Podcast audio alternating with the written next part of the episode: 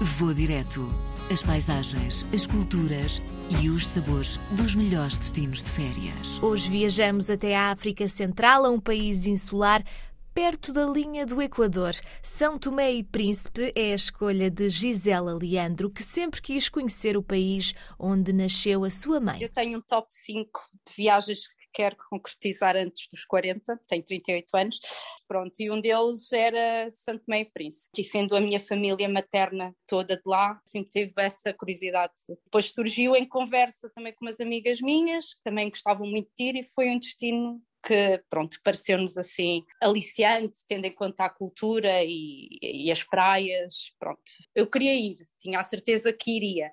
E depois o grupo, pronto, as pessoas foram se juntando. Basicamente foi, foi assim. Uma viagem que durou 12 dias. A Gisela vai tentar mostrar-nos o roteiro de alguns dos principais pontos a visitar em São Tomé e Príncipe. Uh, nós, tanto no Príncipe como em Santo Tomé, que nós começámos, aliás, o voo foi de Lisboa para Santo Tomé e de Santo Tomé para o Príncipe. Começámos o nosso roteiro pelo Príncipe, sim, alugámos carro e tem que ser um carro, tem que ser um carro todo o terreno, porque as estradas não são nada comparadas com as nossas, não é? É a terra batida, muitos, muitas pedras.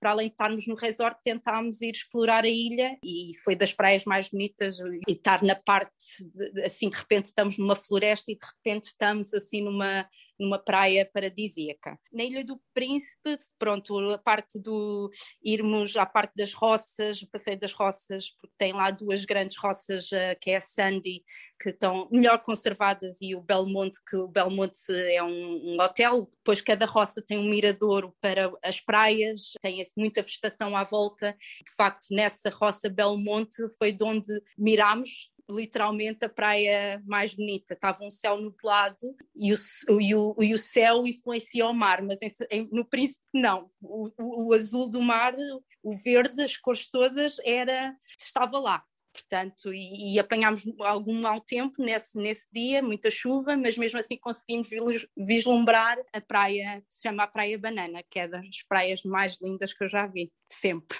de várias viagens que fiz, foi a que me ficou em grande memória no Príncipe, e pronto, e conseguimos explorar muito o centro da cidade, conseguimos ir a alguns restaurantes que nos recomendaram, porque depois é, os, os, próprios restaurantes são de edifícios coloniais, mas depois têm sempre o seu alpendrezinho e somos sempre muito bem recebidos para, e pronto, e, e, e servirem-nos com, com as várias iguarias de, da Ilha do Príncipe. E em São Tomé foi também igual fazer por zonas, tentámos dividir a Rota Norte, visitar pelos vários pontos e de focar na Rota Norte é ir uh, às neves comer a Bela Santola. E pronto, na Zona Norte de focar uh, as praias da Lagoa Azul, que é mesmo uma lagoa, é uma praia, mas é de uma forma está assim numa baía que se chama, depois fica assim uma grande, parece uma grande lagoa, que é a Lagoa Azul, e a roça Agostinho Neto, que é uma grande roça, é imensa, é, é uma pequena vila, porque antigamente as roças eram pequenas aldeias, não é, de, de cultivo do café e do cacau,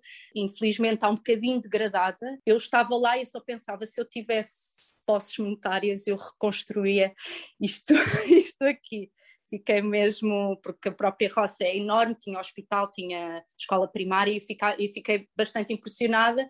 E veio-me à memória as histórias que a minha mãe me contava que realmente que as próprias roças eram, eram assim depois na zona centro, as cascatas de São Nicolau, como eu disse, estava a chover torrencialmente, aquela chuva tropical, numa estrada que não sei como é que couberam dois carros, tinha dois sentidos, mas uh, lá fomos nós, às cascatas de São Nicolau, e pronto, é uma queda de água gigantesca, e graças a Deus, entre aspas, estava a chover, porque vimos a cascata realmente com bastante água, não estava seca. É curioso também nessa zona, eu sabia que Almada Negreiros, o nosso escritor português, nasceu em Santo E Príncipe.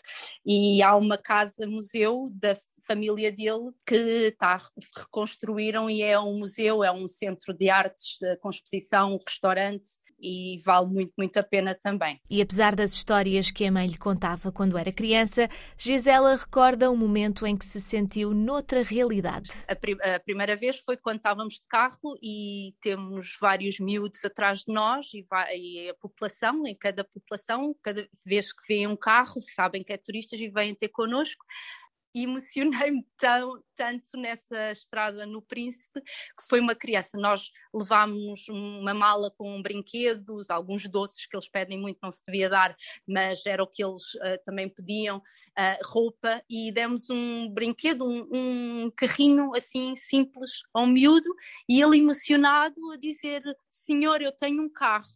Aí caiu-me tudo. Eu, uh, foi, foi das experiências mais emocionantes e assim que me deixaram uh, a pensar. Eu ouvia as histórias da minha mãe. O Santo Tomense não vive em pobreza, apesar de ser um país pobre, não é? Mas os, eles não, não, não são, não, nunca passaram, nunca passam fome, porque a terra dá-lhes dá tudo, a terra e o mar. Pronto, e foi assim um choque, porque aquilo está igual como se estivesse na década de 60. E então foi um, foi um misto de emoção, de de, ver, de ver a, a, a, cidade e ver os sítios uh, que não têm evoluído, mas as pessoas continuam a ser felizes nessa realidade. E então, pronto, uh, foi, mas foi, foi bom. Se está a planear visitar São Tomé e Príncipe, Gisela deixa-lhe algumas recomendações. Então, repelente, sempre, a toda a hora, só, não está, só no hotel é que não é preciso, não é? Porque temos o ar-condicionado, mas fora isso, assim que se põe o pé fora do, do, da recepção do hotel, tem-se por repelente, sem dúvida.